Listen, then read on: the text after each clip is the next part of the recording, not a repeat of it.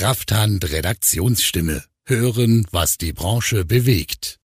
Herzlich willkommen zur Dialogaufnahme, dem Krafthand-Podcast zu aktuellen Werkstattthemen. Mein Name ist Florian Zink und heute sitzt Sebastian Schuster neben mir am Mikrofon. Er ist ebenfalls Redakteur bei der Krafthand und hat sich bei Porsche vor Ort vertieft mit, dem, mit der Reparatur von Hochvolt-Akkus auseinandergesetzt. Dazu ist auch ein Artikel von ihm in der Krafthand Ausgabe 17 erschienen in diesem Jahr. Ähm, wer es mal lesen möchte, ist ein ganz interessanter Artikel noch dazu zu diesem Podcast jetzt. Ähm, seine Schlussfolgerung in seinem Artikel war unter anderem, dass die Reparatur einer Hochvoltbatterie nicht unbedingt das Problem ist, vorausgesetzt es werden bestimmte Punkte beachtet. Worauf es ankommt und wie eine Reparatur in der Werkstatt abläuft, darauf gehen wir gleich noch ein. Zuerst einmal Hallo Sebastian. Hallo Florian. Unsere heutige Folge dreht sich um Reparaturen von Hochvoltbatterien. Auch in dieser Folge werden wir wieder von unserem Sponsor Herd und Bus unterstützt. Gerade für die Arbeit an Hochspannungssystemen sind Kfz-Profis mit den verschiedenen Prüfgeräten von Herd und Bus bestens ausgestattet. Schaut dazu einfach auf der Webseite oder dem YouTube-Kanal von Herd und Bus vorbei, um mehr über ihre Produkte zu erfahren. Ähm, jetzt erzähl mal, welches Reparaturszenario bei Porsche, ähm, was hast du da genau vorgefunden? Also worum ging es in dem Trainingslehrgang? Also in dem ähm, Workshop ging es darum, ein, eine Hochvoltbatterie zu öffnen, ein Zellmodul zu erneuern und sie wieder zu verschließen. Ähm, es war jetzt im Endeffekt nicht der komplette Ablauf von A bis Z, sondern man hat auch ein paar Punkte übersprungen, eben aus Zeitgründen, wie zum Beispiel haben wir den Batteriedeckel nicht verklebt, sondern wir haben ihn oder uns wurde gezeigt, wie er im Endeffekt nur aufgelegt wurde. Mhm. Aber ansonsten war eigentlich alles relativ genau so, wie auch die Werkstatt das dann zukünftig macht. Und um das äh, Verkleben gehen wir vielleicht später auch nochmal ein bisschen genauer ein. Wo wir jetzt nicht so genau eingehen, das ist das, wie man den Arbeitsplatz absperrt oder sonstige äh, Geschichten, weil das, das lernt ein Automechaniker sowieso, wenn er die Hochvoltschulung macht. Ähm, was mich jetzt noch interessiert eigentlich, weil das ist ja ein Hauptthema gewesen, dieses Modul zu tauschen, ähm, ist es wirklich oder sieht es Porsche wirklich als so ein Problem an, dass die Module reihenweise kaputt gehen in Zukunft? Ja, also Porsche sieht es nicht wirklich als Problem, also beziehungsweise nicht als Problem per se. Aber es ist ein ganz gutes Beispiel zu zeigen, was alles für Schritte dranhängen, würde man so ein Modul erneuern. Ja, als also das ist jetzt nur meine Meinung, aber ich meine, wirklich Langzeiterfahrung hat man wahrscheinlich damit auch noch nicht und äh, wie viel dann wirklich kaputt gehen wird die Zukunft zeigen, wahrscheinlich. Ja, genau so sehe ich das aus, so sieht es, glaube ich, auch Porsche. Ähm, es gibt wohl langjährige Erfahrungen mit Hochvoltbatterien im Pkw-Bereich, aber nicht in der breiten Masse, wie wir es jetzt aktuell haben. Von mhm. dem her stimme ich dir zu, wird es die Zukunft wahrscheinlich zeigen. Ähm, was wir jetzt noch nicht erwähnt haben und was wir vielleicht erwähnen sollten, ähm, man kann bis zu einem gewissen Punkt bei Arbeiten mit der, äh, Hochvoltschule, äh, mit der Hochvoltstufe 2S arbeiten und ab einem gewissen Punkt muss dann 3S sein. Also zum Beispiel Arbeiten am Steuergehäuse ähm, und äh, das Stromlosschalten ist praktisch dann noch 2S und dann für das weitere Vorgehen braucht man dann die Stufe 3S. Ja, vollkommen richtig. Also man darf freischalten, man darf auch sogar Reparaturen äh, äh, äh, durchführen. Sobald allerdings Kontakte blank liegen oder sobald eine Spannungsgefährdung vorliegt, ab da ist die Stufe 3S unter Arbeiten unter Spannung erforderlich. Und im, im Steuergehäuse, ähm, da befinden sich ja auch sehr wichtige Bauteile im Endeffekt. Wenn man das zerlegt, da muss man schon auch ein bisschen ähm, Ahnung haben von dem, was man macht. Also mm, ja, also im Endeffekt würde ich das ähm, so beschreiben, das Steuergehäuse ist auf der Hochvoltbatterie aufgeflanscht, beziehungsweise ist auch mit einem elektrischen Kontakt dann per Flansch verbunden. Und das Steuergehäuse die, äh, zu demontieren, das darf ein Monteur nach Stufe 2S. Mhm. Sobald die, das Steuergehäuse demontiert ist und die Kontakte blank liegen, ab da ist Stufe 3S erforderlich. Okay. Und da liegen dann sozusagen auch mehr als 700 Volt an. Also ja, je, nach, je nach Akkupack, aber in dem Ganz Fall. genau, die Systemspannung war bei Porsche, glaube ich, 720 Volt circa. Und äh, wenn es jetzt an den Modul, Modultausch geht, ähm, der, der hier zu Testzwecken erneuert werden sollte, ähm, der befindet sich dann im Hauptteil der Batterie irgendwie unter dem Batteriedeckel oder, oder wie, wie funktioniert das oder wie schaut das da aus, äh, wenn man das macht? Also im Endeffekt ähm, fangen wir vielleicht vom Steuergehäuse an. Im Steuergehäuse sitzt die Regelungsplatine für die einzelnen Zellmodule und auch die Schütze. Mhm. Also ab da ist es quasi geschalten und innerhalb der Hochvoltbatterie, da sind dann die einzelnen Zellmodule mit elektrischen Verbindern verbunden, wie der Name schon sagt. Im größeren Teil unten der Hochvoltbatterie sind es je nach Kapazität zwischen 28 und 33 Module und im oberen Teil der Batterie sind weitere drei Module. Okay. Und da kommen wir jetzt auch langsam zu dem Punkt, dass das dann verklebt ist äh, miteinander, also die Module oder, oder wie war das? Ja, da muss man jetzt ja unterscheiden. Ähm, die Module sind einerseits mit dem Gehäuse verschraubt und in Anführungszeichen verklebt, nämlich mit einer Wärmeleitpaste. Mhm. Und aber auch, damit man da überhaupt hinkommt, muss der obere Deckel, also das obere Gehäuse der Batterie demontiert werden und damit auch der Deckel, der ist zum einen verklebt. Mhm. Und dann gibt es den relativ großen Deckel, der die restlichen Module abdeckt, mit eben, wie gesagt, zwischen 28 und 33 Modulen, der ebenfalls verklebt ist. Und du hast da im Artikel äh, ähm, geschrieben von dir, ähm, da gibt es ein oszillierendes Trennwerkzeug, äh, das mal irgendwie wie aus dem Scheibenwechsel äh, äh, ausschaut, mit dem man dann diese Verklebung entfernt oder, oder Ganz genau, das war jetzt zum Beispiel beim bei Porsche der Fall. Die hatten eben so ein Multifunktionswerkzeug, so ein oszillierendes. Ähm, man kann das sich im Groben vorstellen, wie eine Windschutzscheibe zu erneuern bzw. auszubauen. Jetzt einmal der erste Schritt, nämlich dass die Klebenaht ähm, ab, durchgetrennt werden muss. Und die, und die ist, äh, soll 13 Meter sein. Ist das richtig? ja, also ähm, der große Deckel unten und plus der kleinere Deckel oben sind insgesamt über 13 Meter. Elektromobilität gewinnt immer mehr an Bedeutung. Um dieser aktuellen Entwicklung gerecht zu werden, bietet Herd und Bus eine Vielzahl von Geräten speziell für Elektroautos an.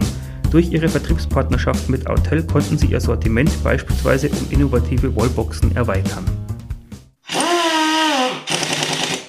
Ähm, Jetzt haben wir gerade über verklebte Module äh, noch kurz geredet und wie man sie auftrennt. Aber warum sind die überhaupt verschraubt und verklebt? Was, was ist da der Hintergrund? Moment, da muss man aufpassen. Ähm, die Klebenaht wird beim Deckel aufgetrennt.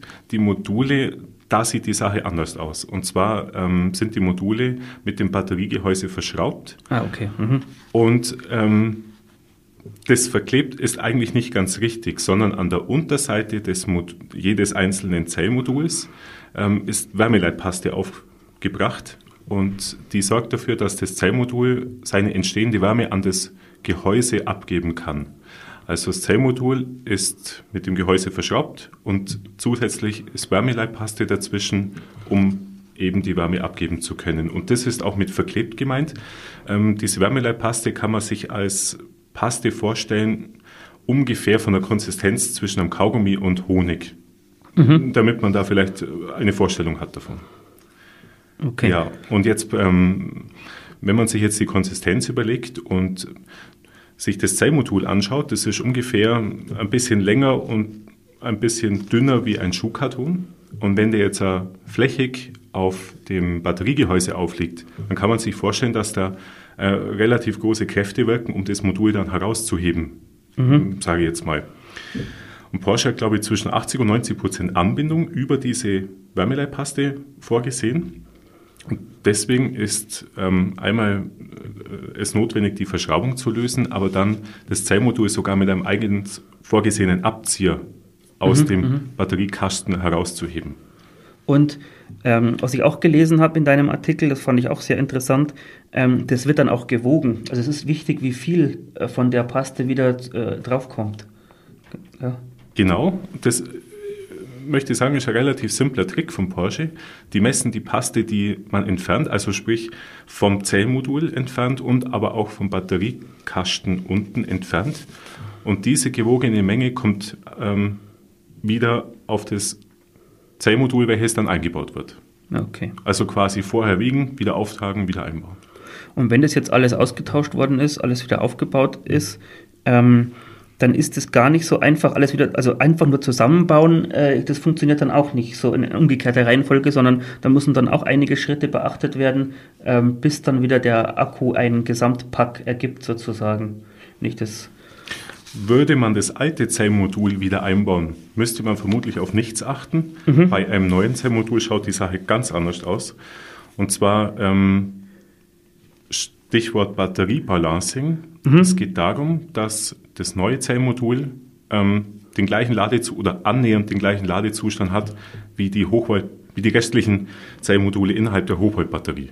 Ja, ja. Weil durch den würde der würde es nicht balanced werden, also sprich der Ladezustand nicht angeglichen werden, würden ähm, punktuell sehr hohe Ströme fließen. Also vom neuen Zellmodul zu den anderen würden sehr hohe Ströme fließen und das möchte man natürlich vermeiden. Deswegen gibt es ein Batteriebalancing.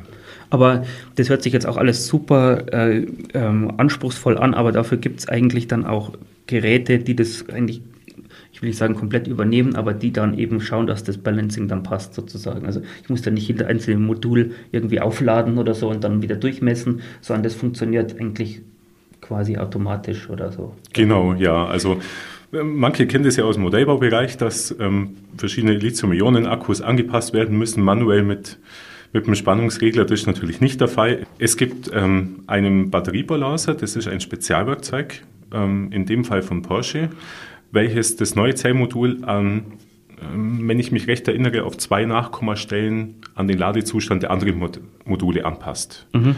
Und erst wenn wirklich das Zellmodul hundertprozentig diesem Sollwert entspricht, dann ist es natürlich mit der neuen Wärmeleitpaste bereit für einen Einbau. Und ähm, gehen wir mal davon aus, jetzt haben wir das alles richtig äh, gebalanced und äh, das ist alles äh, perfekt ähm, dann hat man immer noch die einen Schritt vor sich und zu sagen, das ist dann die Dichtheitsprüfung oder kommt dann noch mehr oder ähm, also das, so, das kenne ich noch so, dass man. Ja, also Dichtheitsprüfung ist einmal ein relativ wichtiger Punkt. Da aber ähm, die ganze Arbeit drumherum, um dieses Zellmodul zu erneuern, da die ganze Arbeit nicht unerheblich ist, ähm, geht Porsche her und sagt, bevor jetzt das alles wieder in umgekehrter Reihenfolge zusammengebaut wird, gehen die vorher her und sagen, es müssen verschiedene Prüfungen gemacht werden an der offenen Batterie, wo okay. natürlich dann auch wie schon beim Zellmodulausbau natürlich Schutzvisier ähm, und weitere persönliche Schutzausrüstung erforderlich ist, geht Porsche her und sagt, ähm, sie mit, mittels, äh, man kann sich das vorstellen, wo das Steuergehäuse drauf sitzt, also diesen, dieses Bauteil, was wir als erstes entfernt haben, besitzt auch einen Kommunikationsanschluss mit den restlichen zwei Modulen. Mhm. Und an diesen Kommunikationsanschluss wird ein Diagnosegate angeschlossen, welches alle anderen zwei Module quasi anspricht, kodiert auch und überprüft, ob eben irgendwo nicht ein Fehler vorliegt oder im schlimmsten Fall in Anführungszeichen vielleicht äh, Kommunikationsstecker vergessen wurde. Na, auf jeden Fall geht es darum, dass alle zwei Module hundertprozentig ansprechen aber die Prüfspannung, äh, die ist dann auch ganz schön hoch. Also das sind dann, glaube ich, 2000 Volt oder so, die da anliegt. Genau. Ähm, nicht zu verwechseln allerdings mit der Isolationsprüfung. Mhm. Ähm, das, was da gemacht wurde, ist die Spannungsfestigkeitsprüfung. Ah ja, okay. Genau, da wird aber auch im Artikel noch ein bisschen näher eingegangen, den wir auch unten verlinken können. Ja, das machen wir. Ähm, aber jetzt mal als Fazit gesehen. Ähm, das hört sich schon sehr, sehr anspruchsvoll an. Also das ist jetzt nicht so, dass man sagt, ähm, das mache ich jetzt so nebenbei. Also ähm, wie ich selber feststellen habe können bei Porsche, ist die Arbeit ähm, relativ umfangreich. Wie gesagt, wir sind nicht alle Schritte, ähm, wir haben jetzt auch mal B und, und Y ausgelassen, aber so unterm Strich kann man sagen, ist tatsächlich umfangreich und nach meiner Einschätzung allerdings ähm, auf jeden Fall eine Arbeit, die sich freie Werkstätten oder allgemein Kfz-Werkstätten zu, äh, durchaus zutrauen sollten. Es sollte allerdings relativ stark nach Herstellervorgaben gearbeitet werden, weil es sind doch einige Punkte, wo, wo Genauigkeit wichtig ist. Sozusagen. Wo Genauigkeit wichtig ist und wo auch unter anderem gefährlich werden können, wenn man da jetzt nicht ordentlich und sauber arbeitet. Ja. Ja, also ich finde das auch einen sehr, interessante, ähm, sehr interessanten Aspekt eben, dass man das, das E-Auto kommt und ähm, ich kann mir schon gut, gut vorstellen, dass diese Arbeiten, die sind ja auch auch langwierig. Also ich weiß nicht, wie lange ihr gebraucht habt, aber das ist jetzt auch nicht so, dass man das in zwei Stunden äh, erledigt hat. Also es sind durchaus auch äh, Arbeiten, da wo auch ein bisschen Geld hängen bleibt wahrscheinlich. Ja, durchaus. Also ähm, Einzeilmodul erneuern, in dem Fall, das war jetzt ein Porsche Taycan, in dem Fall würde das ganz grob Richtung 6000 Euro kosten und die, äh, äh, die überwiegenden Kosten sind die Arbeit und nicht das Zellmodul. Mhm. Ja, und das ist eigentlich schon ein schöner Aspekt. Schauen wir mal, was die Zukunft bringt. Vielen Dank auf jeden Fall. Ähm, das war wirklich sehr aufschlussreich und ähm, vielen Dank fürs Zuhören auch. Und ähm, der Sebastian und ich, wir verabschieden uns und bis zum nächsten Mal. Ja, danke Florian. Ciao. Ciao. Jetzt sind wir am Ende unserer heutigen Folge zu Hochvoltreparaturen. Wir möchten uns nochmal bei unserem Sponsor Herz Bus bedanken. Wie erwähnt, möchte ich an dieser Stelle nur nochmal wiederholen, dass auf der Webseite oder dem YouTube-Kanal von Herz und Bus mehr über ihre Produkte zu erfahren ist.